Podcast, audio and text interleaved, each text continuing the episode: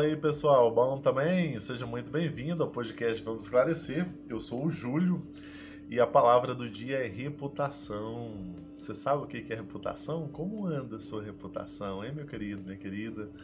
Bom, vamos falar um pouquinho? Bom, como sempre, começar pela etimologia da palavra. A etimologia de reputação vem do latim reputare. Re significa re, repetição, re significa repetição, e putare significa pensar, refletir, supor, fazer suposição, consideração, você fazer uma consideração sobre algo ou alguém.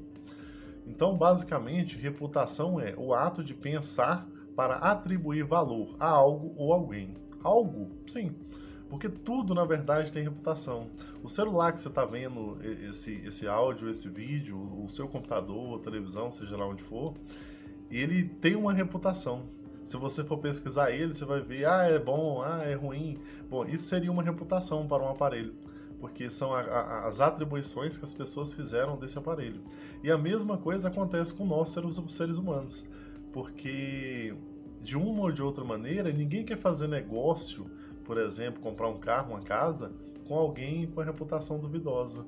O banco, quando vai te emprestar um dinheiro, ele quer que ele olhe o seu score, nada mais é do que a sua reputação que ele está olhando. Como é que é o seu histórico de pagador? É a sua reputação que ele está querendo saber. Você começa a entender a importância da reputação e que não é algo pertencente somente àqueles famosos, né? Aqueles famosos, ou os políticos, ou os grandes líderes, eles têm uma reputação também, mas nós também temos. E todos nós precisamos zelar dela, apesar dela não ser real. Sim, porque eu falo que a reputação é só uma sombra. Ela é uma sombra de um prédio. O prédio é que é real e o prédio é o seu caráter. E para ter sombra tem que ter sol, né? O sol é a ética. Sim. Então, se você tiver um bom caráter, uma boa ética, for uma pessoa ética, automaticamente você vai ser, você vai ter uma boa reputação. Mas o que seria ética? O que seria o que seria ética? O que seria caráter, né? Bom, vou falar de forma bem simples aqui, resumida. Mas ética basicamente é o que você fala, você faz. Então você tem coerência, você tem ética naquilo que você pratica. Você pratica aquilo que você fala. E caráter, se eu pudesse resumir numa frase, seria: O que você faz quando ninguém está olhando? Isso resume bem o que é caráter. Porque se você faz só na frente das pessoas, falta ética e caráter.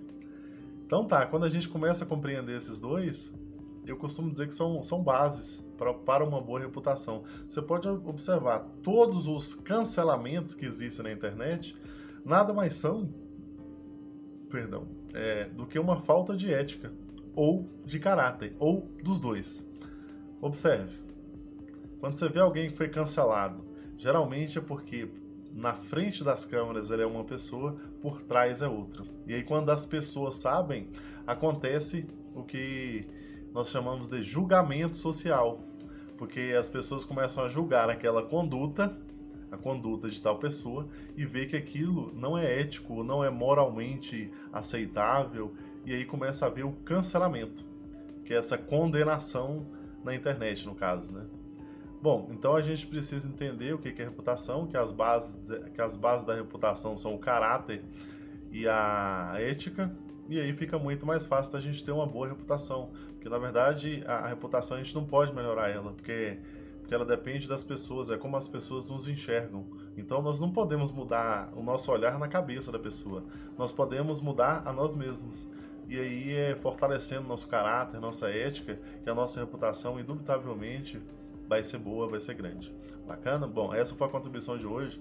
Espero que tenha agregado. A honra também faz parte da, da nossa reputação. Se você não sabe o que é honra, eu fiz um episódio aí, bem curtinho, rapidinho. Você vai lá e dá uma olhadinha lá que você vai descobrir o que é honra. Bom, se você gostou, curta, compartilha. Se você lembrou de alguém, por favor, mande para essa pessoa.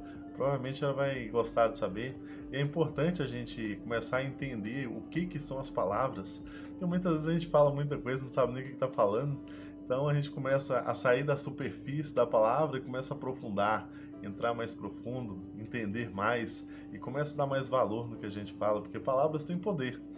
E às vezes você tem um arsenal aí não sabe usar. Então, quando você começa a usar ele bem, você começa a ter mais poder, ficar mais empoderada. Bacana? Ou empoderado também, você também. Então, a contribuição foi hoje. Vejo vocês na próxima. Um abraço, tchau, tchau.